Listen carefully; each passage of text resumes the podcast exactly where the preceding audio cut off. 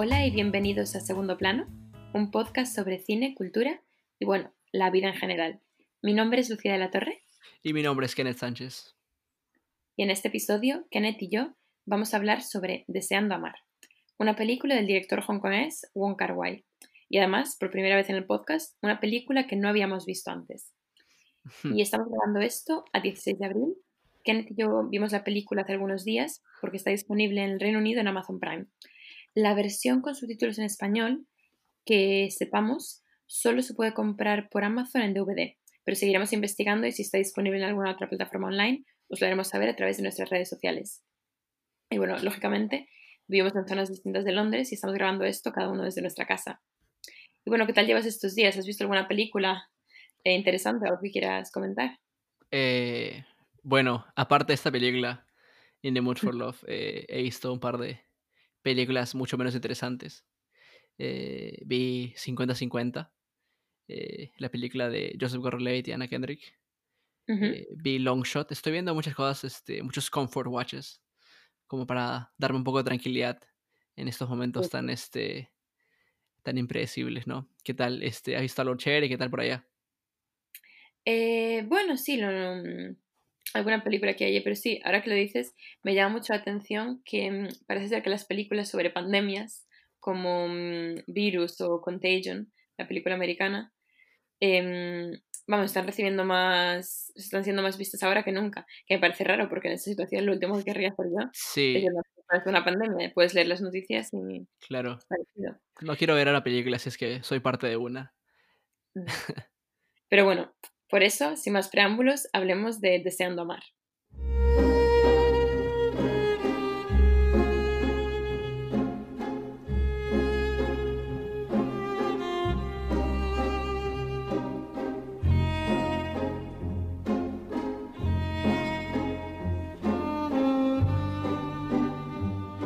Deseando Amar es una película del año 2000 del director hongkonés Wong Kar Wai y está ambientada en el Hong Kong bajo el dominio británico en el año 1962. Los protagonistas son Chow Mo-wan, que es interpretado por el actor Tony Leung Chiu-wai, que hace de redactor jefe de un diario local. Y mm, justo al principio de la película se muda con su mujer a un edificio que está habitado principalmente por personas de Shanghái, digamos que es la comunidad de Shanghái dentro de Hong Kong. Y allí conoce a Su Li Zhen, que es interpretada por la actriz Maggie Chong, que es una joven que también acaba de instalarse justo el mismo día con su marido en el mismo edificio. Y ella es la secretaria de una empresa naviera y su marido está continuamente de viaje por negocios, sobre todo en Japón. Y bueno, eh, al principio de la película tienen una serie de encuentros esporádicos, sobre todo por las noches, al salir de trabajar, cuando, ya que sus parejas no están en casa, salen a comprar la cena a un puesto de comida callejera donde venden fideos o también a veces cuando entran en casa esquivando a sus respectivos caseros que se pasan la noche jugando al Mahjong, que es un juego de mesa. Gran juego. Nunca he jugado, la verdad. Pero bueno, hay muchas versiones online, creo, así que igual después de la película me inspiro. Y bueno, en un momento dado descubren que sus respectivas parejas están teniendo una affair. Y en ese momento empiezan a pasar más tiempo juntos y Cho invita a Su a ayudarlo a escribir una serie de historias de artes marciales que escribe para un periódico. Y entonces, para que no corran rumores sobre su relación, alquilan un apartamento y ahí es donde se encuentran cada noche para escribir estas historias. Y a medida que pasa el tiempo, la relación se va volviendo más íntima y dentro de su dolor y su frustración por lo que están haciendo sus parejas, se dan cuenta de que también sienten algo el uno por el otro. Pero sin embargo, no quieren hacer nada al respecto, ya que no quieren rebajarse al nivel de sus parejas. Y mm, y bueno, en esa situación, cuando se empiezan a conocer, que en un momento dado se dan cuenta de que quiere un poco escapar de los rumores. Y en ese momento Cho intenta convencer a Su para que deje a su marido y se vaya con él a vivir a Singapur. Y entonces ya cuando él ha decidido irse, la espera en una habitación de hotel, pero se va y ella llega demasiado tarde. Entonces él se va a Singapur y ella se queda en Hong Kong. Un año más tarde, Su va a Singapur e intenta visitar a Cho en su apartamento y mm, le llama, pero cuando él coge el teléfono, en una escena muy de película, ella no puede hmm. decir nada. Y él se da cuenta más tarde que ella está en su apartamento porque mm, ve que hay un cigarrillo con la marca del pintalabios. Y, mm, en ese, después de que esto pase, cuando está cenando con un amigo, hablan de, una historia en la que un hombre que tiene un secreto lo que hace es subir a, mm, la cima de una montaña, hacer un agujero en el suelo, contar el secreto, digamos, susurrarlo a la tierra y luego enterrarlo. Y tres años más tarde, eh, Su vuelve a Hong Kong, donde iba a visitar a su casera en el apartamento, y se entera de que como ella se va a mudar a Estados Unidos, lo está vendiendo, y decide comprarlo y mudarse con su hijo justo al mismo, el mismo momento, o pocos días después, tiempo después, Cho vuelve a mm, Hong Kong también a visitar a sus caseros y les pregunta de quién vive ahora en la casa, en, el piso de al lado. Y ellos le dicen que es una mujer con su hijo, pero él simplemente no, no piensa que podría ser que podría ser su y nunca se entera de que estuvieron prácticamente eh, puerta a puerta en ese momento. La película acaba con una escena muy dramática en la que él está en Camboya en el complejo monumental de Angkor Wat, susurrándole a una especie mm, de, agujero en la pared algo y luego se va y ese es el final de, esta mm, película romántica tan dramática. Y bueno, un poco para dar contexto, In the Mood for Love se estrenó en el Festival de Cine de Cannes el 20 de mayo del 2000, donde fue nominado a la Palma de Oro, ganó un premio por un poco, eh, se llama el Gran Prix técnico, que se refiere sobre todo a la fotografía y la cinematografía, y Tony Leung fue galardonado como mejor actor. Y hay que decir que fue el primer actor de Hong Kong en ganar este premio en Cannes. Y bueno, el motivo por el cual decidimos verla, siendo una película que no habíamos visto nunca, es porque mm, se considera una de las mejores películas del siglo XXI y de hecho en 2016 la película apareció en el segundo lugar de una lista de la BBC con las 100 mejores películas del siglo XXI. Y esta fue una lista que se elaboró a partir de una encuesta a 167 críticos de cine. O sea que se supone que mm, es una opinión muy válida. Algo de tener este correcto. Sí, sí. Y, mm, nada, quería preguntarte qué, qué te pareció. Eh, bueno, hay mucho, mucho que, decir en la película. Eh, es fantástica, para comenzar. Es, es muy sensible, es muy sutil. Eh, en su ejecución, sobre todo. Es es una película de amor, es una película sobre oportunidades perdidas, sobre lo que pudo haber sido, eh, que es algo que nos gusta hablar mucho acá, al parecer, eh, en este podcast. Hay, es una película que habla sobre muchas cosas y me parece que lo que tiene realmente fantástico es, es, es la forma en la cual se ejecutan todas estas cosas de manera tan sutil eh, fascina como cada movimiento eh, de la cámara, cada toma, cada gesto, eh, incluye la, actuación de los, actores, cada gesto, cada mirada, cada encuadre, todo es, es elegante en su ejecución, muy sutil, ¿no? Y, ayuda a la idea global, ¿no? De, este, de este amor platónico que tienen ambos y de, este, de esta idea de los secretos también, ¿no? Eh, esa sutileza, es, es, me parece que es, es fantástico y ayuda a, al, al, concepto total y la idea de, de, la película. Claro, es lo que a mí más me llamó la atención, que la película impactó muchísimo, pero si lo piensas la historia, pues tampoco es una historia tan... O sea, es una historia bastante común, pero la manera en la que está filmada es una película de belleza exuberante. Y un poco eso, lo sutil que es, que yo creo esta idea de un amor platónico y eso, ahora que mencionas tú la idea de los secretos, lo interesante de esta película es que la traducción del título original es Años Floridos. Entonces, eh, la idea del director era un poco hacer referencia a la juventud, a la época en la que en teoría se vive el amor más intensamente, que para nuestros protagonistas ya ha pasado, porque se han enamorado, se han casado y se ven un poco atrapados en matrimonios que claramente no funcionan, pero aún así no tienen la fuerza, están deseando amar, pero no es un poco ni el momento ni el lugar. Y luego, en principio, la, mm, la versión inglesa se iba a llamar Carway, quería llamar la versión inglesa Secretos. Un poco por esta idea de que toda la trama gira alrededor del secreto que ellos tienen. Y el secreto también de, obviamente, de sus, de sus parejas. Pero escuchó la canción I'm in the mood for love, que se traduce un poco como Estoy deseando amar, de Brian Ferry, y se decidió por ese título en el que luego se basa la traducción al español. Pero mm, si digamos que esta idea del secreto, un poco de la sutileza, de ver las cosas desde la distancia, de una sociedad muy rígida, es muy presente en la película. Sí, y creo que como hablas eso de, de, de la cotidianidad, eh, a mí eso me, me da un me, me, afecta mucho más porque, bueno, uno va al cine para ver muchas historias, ¿no? Hay gente que quiere ver eh, y Furiosos, otra gente quiere ver In the Mood for Love. Eh, pero lo que verdaderamente impacta la película es, es lo cotidiano, eh, se siente muy real, ¿no? Se siente muy palpable, se siente como que una historia que le puede pasar a cualquier otra persona y creo que en generar esa conexión con lo que uno puede haber sentido alguna vez o con lo que alguna vez pudiste haber pensado o esa idea de, de que siempre tuviste algo que no puede haber sido, es algo tan cotidiano y tan normal y que se desarrolla en lugares tan íntimos y en lugares tan comunes que, que resuenan mucho con las personas, creo. Y es algo que te puedes identificar muy fácilmente con. Hmm. Sí, sobre todo eso, que esté grabado en el, digamos, sobre todo pasa en casa, en el espacio doméstico, encontrándose con el vecino, pues es algo que le pasa a todo el mundo. Claro, aparte, como se repiten las, las tomas varias veces, esta idea de la cotidianidad se repite, ¿no? Porque, bueno, yo veo las mismas cosas todos los días. Ahora que estoy en cuarentena, peor. Veo mi, mi techo todos los días como unas 8, 7, 10 mil veces. Pero el hecho de que mm. repiten las tomas tantas veces eh, reitera esta idea de la cotidianidad, ¿no? Porque todos vemos lo mismo todos los días. Eh, nuestras casas son iguales.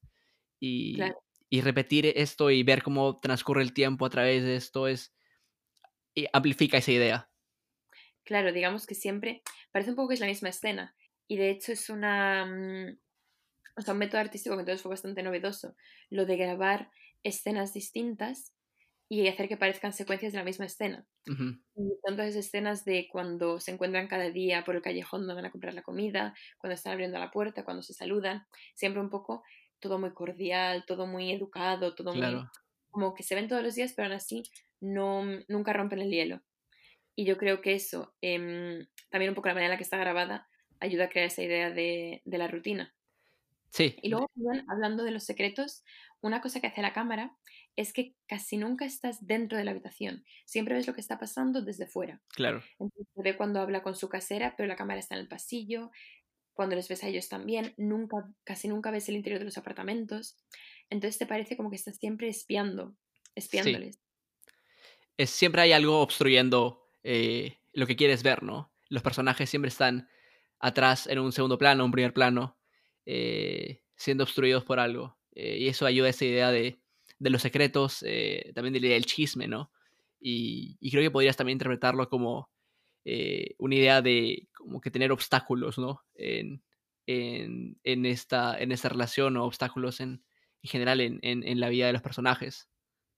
Claro, porque siempre que se, mm, digamos que siempre que se encuentran, nunca están en un momento, obviamente si las conversaciones son bastante superficiales, pero tampoco nunca pueden ir más allá.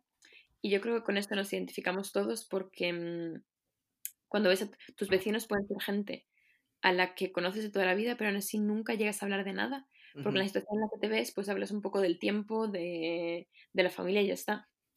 Pero... Sobre mm todo el tiempo. Sobre todo el tiempo. Y digamos que para ellos, obviamente, sienten algún uno por el otro y el momento en el que se dan cuenta de que sus parejas em, tienen algo juntos, pues obviamente ya dan el paso. Pero, mm, pero si esta idea de lo íntimo y de los secretos y de los cotilleos está muy presente. Sí, y creo que hay algo importante cuando, aun cuando se conocen, esta película es, es tan sutil y entiende muy bien cómo ejecutar cada movimiento, que aun cuando se conocen y salen juntos, eh, no, hay nada muy pomposo, ¿no? Nada muy grandilocuente. Todos son pequeños gestos, pequeñas miradas. Eh, ni siquiera hablan mucho. Eh, y tal vez esto, esto también es un tema cultural. Pero la forma en la cual el director transmite estos o te da a conocer estos gestos, estas miradas, me parece que es lo que hace de esta película. La lleva a un nivel este, mayor al de sus pares el, llevar esta idea y, y, hacerla de manera perfecta, ¿no? Yo, yo cuando vi la película sentí que, que este director era un maestro que estaba controlando cada aspecto de la película a su placer, ¿no? Como alguien que estaba en control total y no pudo haber estado más equivocado porque la producción de esta película fue lo opuesto a control total del director. ¿Ah, sí? Sí, sí, sí. Eh, porque, bueno, eh, estamos hablando de esto este, antes de, grabar el podcast, pero eh, la película se grabó en, en 15 meses. Tuvieron dos eh, diferentes porque duraba mucho la película. Cuando arrancó a, grabarla el director Karwai Wong, tenía una idea vaga de lo que quería hacer, una idea bastante ambigua de lo que quería que sea la película, ¿no? Tenía como que un hilo argumental un poco que de lo que, de lo que quería hacer, pero no tenía una idea no sabía qué iba a hacer escena por escena. No, no, es como, como Bong o, o Bombach, que tienen el plano de toda su película y son perfeccionistas, maestros que saben qué cosa va a pasar ahí. Carway Wong creía mucho en la colaboración. Como te digo, grabar 15, 15 meses es, es, muchísimo tiempo. Eso nunca se nunca hace en una película. Eh, y cada escena eh, la escribía con los actores antes de hacerla. Le escribía y la grababan. Y le escribía y la grababan. Y y por eso es que fue un proceso larguísimo. El proceso en el cual sacar esta película es, es larguísimo. Iba a ser primero parte de una trilogía inicial y luego fue su propia película. Eh, la, forma en la cual esta película se llega a, a, convertir en esta maravilla me parece una locura. Nos parece como, bueno, no quiero insultar al, al maestro Carway Wong, pero parece como una película estudiantil.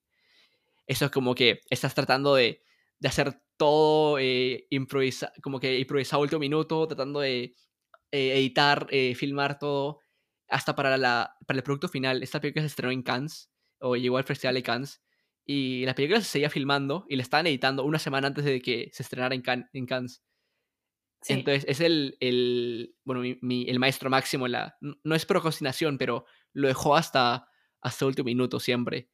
Y este proceso tan, eh, interesante, diferente, hacer una película, me llamó mucho la atención porque cuando tú ves la película, tú, yo sentí al menos que era alguien que estaba en control total de todo lo que estaba pasando y, y no, no fue así. Eh, la, la, película demoró tanto en, en, grabarse que tuvieron que cambiar de cinematógrafo porque el otro cinematógrafo inicial tuvo pendientes y se cruzaba con su agenda y tuvo que irse y trajeron a otro cinematógrafo. Es, es una locura cómo hacen toda esta película. Me, he, leído al respecto y me pareció una, una lectura fantástica, pero, pero sí, este, tú este, notaste, bueno, es difícil notarlo, pero es, cambia tu perspectiva de cómo ves la película cuando te enteras de todo lo que pasó atrás. Claro, porque es lo que te iba a decir yo, que la película obviamente se basa no tanto en la historia, sino un poco en la actuación y en la ejecución y en cómo está grabada y parece que está algo hecho al milímetro. Si me dijesen que Tarantino, David Lynch o incluso mm, Parásitos, que fuesen películas que, mm, o sea, o directores de películas que se hiciesen a toda prisa, un poco sin, sin estructura, lo entendería. Y aún así, eh, esos directores hacen obras maestras. Pero, mm, pero esta no me la esperaría para nada.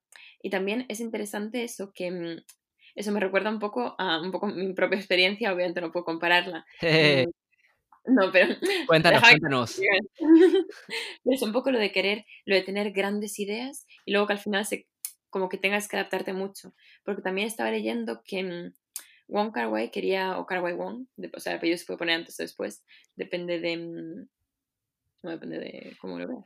Eh, cuéntame. Mm, y, básicamente él empezó a hacer esta película después de su gran éxito, que era Felices Juntos, que ganó la Palma de Oro en Cannes, que es una historia de amor homosexual que era algo bastante transgresor para Hong Kong en aquel entonces.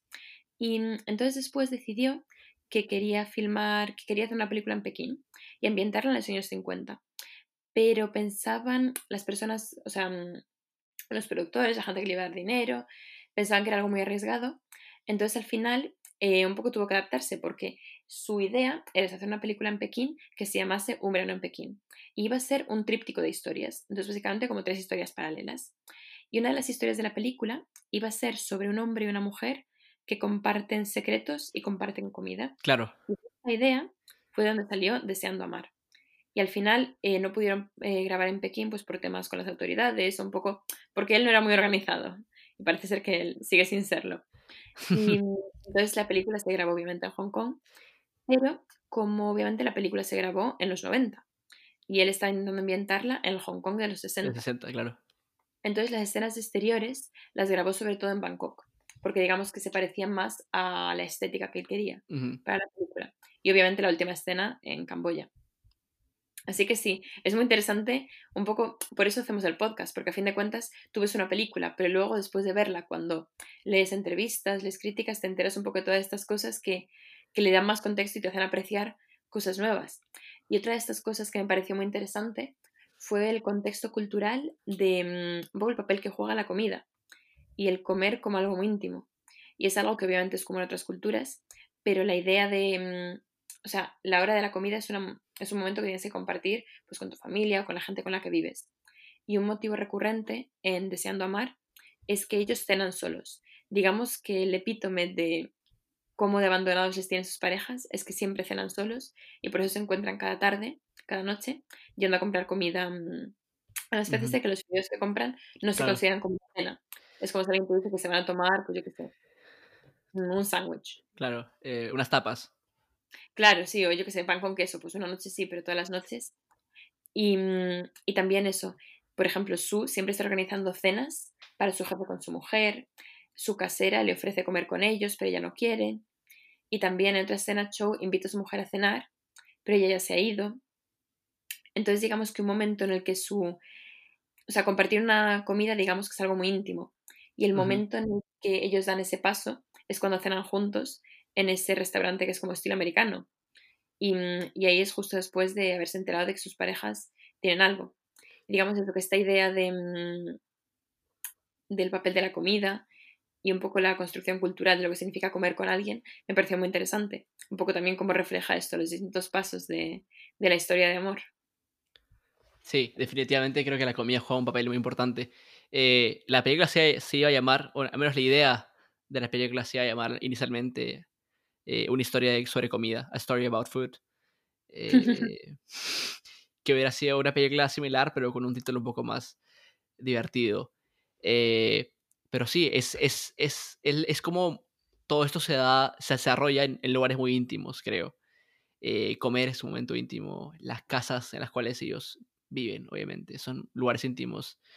y refleja esta idea de la cotidianidad y parece que tu, tu, punto sobre la comida es fantástico y en, en, cuando van a comer, eh, es una de mis escenas favoritas, es una de mis escenas eh, que me gustan más de la película porque eh, ambos ordenan este, cosas que le gusta a, sus parejas y, y, aunque, aunque sea algo bastante superficial quizás, la manera en la que Carway Wong filma y dirige la cámara y los encuadres y las tomas, suena, parece como algo más, ¿no? Es algo bastante sensual eh, como medio seductor eh, lo que está pasando con, con la comida. Eh, están probando este, diferentes ajís, creo que son ajís, o salsas, y, y, enfocan a las salsas, y son esos pequeños gestos los que te comienzan a contar un poco la historia de amor que tienen, ¿no? Me parece un punto fantástico, y, yo también quisiera comentarte de nuevo, hablar de nuevo sobre, sobre las tomas y este tema de las de las obstrucciones o de los este, diferentes encuadres dentro de los encuadres, ¿no? Que hay en la película. Eh, porque siempre hay algo más. Sí, sí, sí. Eh, siempre hay algo eh, bloqueando la película y creo que la forma en la cual se encuadran bastante esas tomas es, es fantástico. Hay, hay, hay encuadres más, más evidentes, como los finales en los cuales puedes ver mitad de la, mitad de la pantalla eh, negro y la otra mitad de la pantalla puedes ver a, uno de los protagonistas eh, apoyándose contra una silla y sintiéndose muy solos, ¿no? Eh, la soledad que se transmite con ese encuadre. Y del otro lado, el, mismo, el mismo encuadre, pero de manera al, al, revés, de manera opuesta, con el otro lado oscuro y con el otro lado, la otra persona sintiéndose solo. Entonces en cada, en cada toma hay algo que encuadra a los personajes eh, que no es el, el, el, encuadre normal, ¿no? Pueden ser este, las puertas, eh, las ventanas, los espejos, eh, y esto solamente agrega el tema de la sutileza, el tema de, de, cómo quizás esto es como otras personas podrían verlos, ¿no? Esto ayuda a esto de la idea de los secretos, de los chismes, y, y también creo que ayuda a, y creo que también cuenta bastante sobre este tema de, de esta relación que se va construyendo entre los dos, ¿no? Eh, como que siempre hay algo que obstruye o algo que, que, los, eh, que los aleja un poco, ¿no? Porque a pesar de que ambos se quieren, eh, y ahí hay un amor platónico, nunca se materializa. Y creo que esto también se puede reflejar en, las tomas. Sí, sí, sí, es como lo que dices tú, nunca se materializa por muchos motivos. y, mm, y, digamos que lo que me parece que convierte esta película en una obra maestra es un poco eso, el tratamiento, porque digamos que no es una historia de amor convencional. Para empezar, no es una historia de amor de Hollywood porque no tiene final feliz, y no es una historia de amor apasionada o triste de manera muy intensa. Digamos que la clave es la sutileza y un poco la represión. Claro. Y la represión, ¿por qué? Porque están los vecinos, porque van a hablar de ellos, porque tal, porque cual. Y también la represión porque no quieren rebajarse al nivel de sus parejas, que es algo interesante. Digamos que tiene. Yo no diría que es un mensaje moral, es un poco una, una pregunta que la película nos hace, que es hasta qué punto eso fue la decisión correcta. Y yo creo que es algo que todos nos preguntamos cuando ellos, cuando ellos dicen, oh no, no podemos hacer nada por no rebajarnos a su nivel. Claro. Todos nos podemos preguntar, obviamente es una pregunta que no tiene respuesta porque depende de la persona, pero hasta qué punto, etcétera. Y hay una, mm, una cita de Peter Travers, que es un crítico de cine para la revista Rolling Stone, que me gusta mucho, que me parece muy bien que engloba esta idea de la represión y de lo que hace esa historia de amor tan, tan atractiva. Y él dice que es que no hay nada más sexy que la represión, especialmente en esta película, que hace que los preámbulos parezcan un arte perdido. Hmm. Y es verdad, porque digamos que toda la historia de amor nunca, mm, o sea, nunca dan un paso más. Todo es un poco las conversaciones, incluso cuando él intenta tocarle la mano, de alguna manera pues acercarse más a ella, ella no le rechaza, pero simplemente como que le recuerda que no pueden, que es imposible. Y me, me, parece bastante interesante la, la idea de la pregunta que nos hace, ¿no? Porque además de, bueno, de, de esta idea de que no debemos hacerlo porque ya estamos casados, está la, eh, la capa encima, que es que sus parejas le han sacado ya la vuelta, eh, han sido infieles a ellos y, no se los reconocen. Entonces, mucha gente podría decir, bueno, quizás está justificado, pero es, es un dilema moral que te plantea la película y que para la cual no hay, no hay respuesta correcta. Y, creo que eso está bien, muy bien eh, transmitido en la película. Y esta idea de cómo se restringen el unos, el unos a los otros, ¿no? Es, es, muy. Es muy. Es muy. Es, es, muy bonita, pero al mismo tiempo es. Es muy trágico. Eh, cómo es que ambos sufren bastante por, por la infidelidad de sus parejas, a las cuales evidentemente quieren mucho. Y, y luego eh, encuentran en la otra persona eh, el escape perfecto para poder este, evadir este olor y, y al final no, no, no, no tengan nada. Eh, al final no, eh, no, logran ni evadir el dolor eh, y tampoco pueden estar con otra persona. Entonces es, es un dilema enorme y, y, no, y al final solamente salen perdiendo ellos. y es algo bastante, bueno, no sé, si, no sé si solamente ellos, pero hay, hay una tragedia bastante bastante marcada, creo, en, en cómo termina la película. Sobre todo para los dos. Porque ambos, eh, tanto la infidelidad como no tener a otra persona, son dos cargas ya bastante emocionales, bastante fuertes, ¿no? Son dos traumas bastante, bastante poderosos. Sí, y digamos que ambos salen perdiendo al final. Pero también una de las cosas que yo creo que hace la película tan sutil y tan, a la vez tan intensa, es el hecho de que prácticamente solo tiene dos, obviamente hay personajes secundarios, pero tiene a dos protagonistas y todo se pasa en ellos. Claro, está Ping. Claro, y que se centra mucho en los sentimientos porque digamos que aparte de en qué trabajan, no sabemos nada de su vida. No sabemos ni cuántos años tienen, ni de dónde son, ni cuándo se casaron. Y también otra cosa, nunca se ve a las parejas, que es algo que yo creo que ayuda a que te... Aunque un poco te centres en la relación, porque si no, si ves a las parejas, te centrarías en, ah, ¿y cómo es el marido de ella? ¿Cómo es la mujer de él? Em, ¿Qué aspecto físico tienen? ¿Por qué han acabado juntos? ¿Qué clase de personalidad tienen? Pero así te centras un poco, yo creo que aumenta un poco la sensación de amor platónico y de algo visto desde la distancia.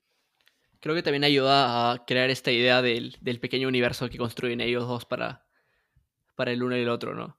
Eh, este pequeño universo que tienen, muy íntimo, en el cual comparten eh, sus hogares, eh, el hall, eh, porque en la película no tiene muchas, este, no, no está grabado en muchos lugares, se repiten bastante los lugares en los cuales se graba, al menos inicialmente.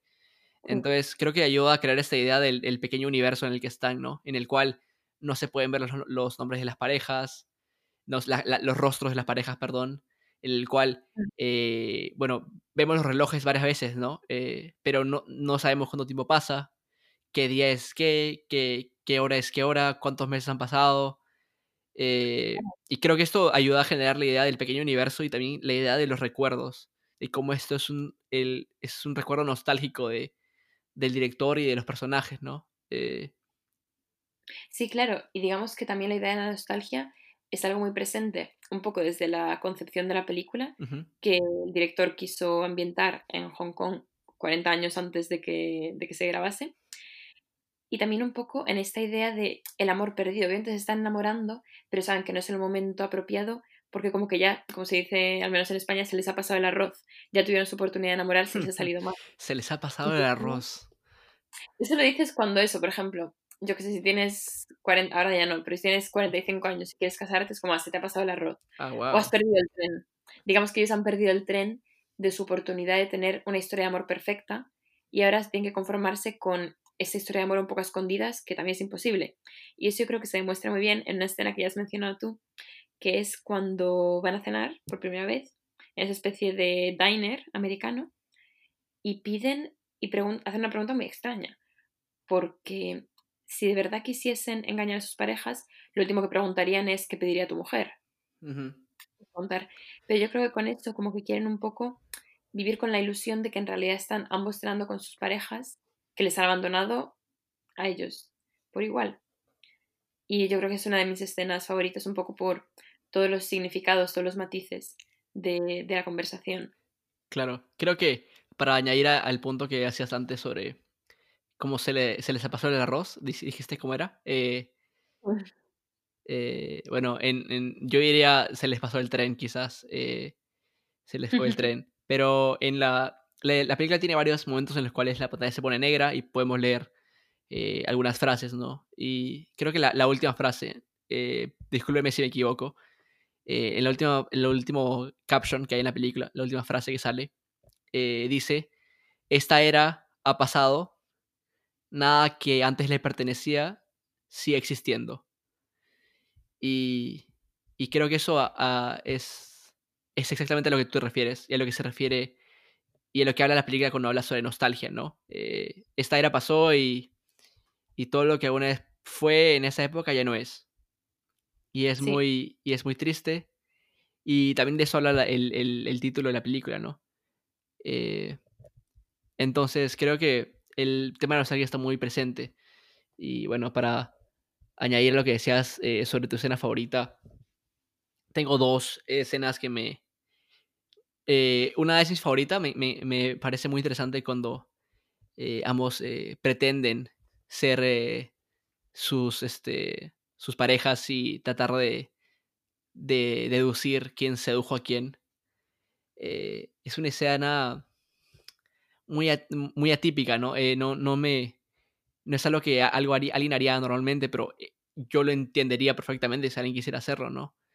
Cuando alguien es engañado, quiere saber por qué o qué pasó, y eso es lo que tratan de plasmar en esa escena y es algo que a mí me llamó mucho la atención.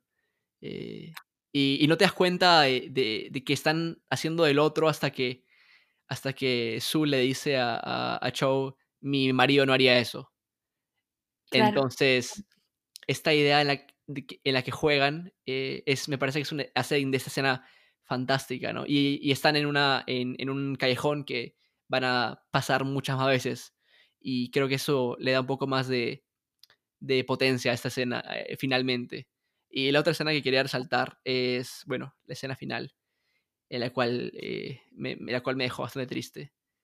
eh, que es- habla de los momentos perdidos y de lo que pudo haber sido.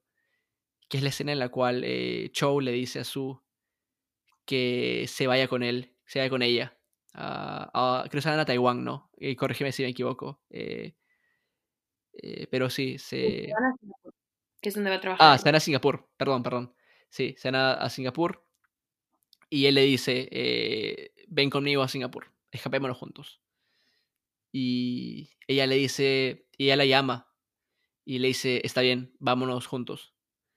Pero cuando ella llega al apartamento que han alquilado para, en el cual pasan todo tiempo juntos, él ya se había ido.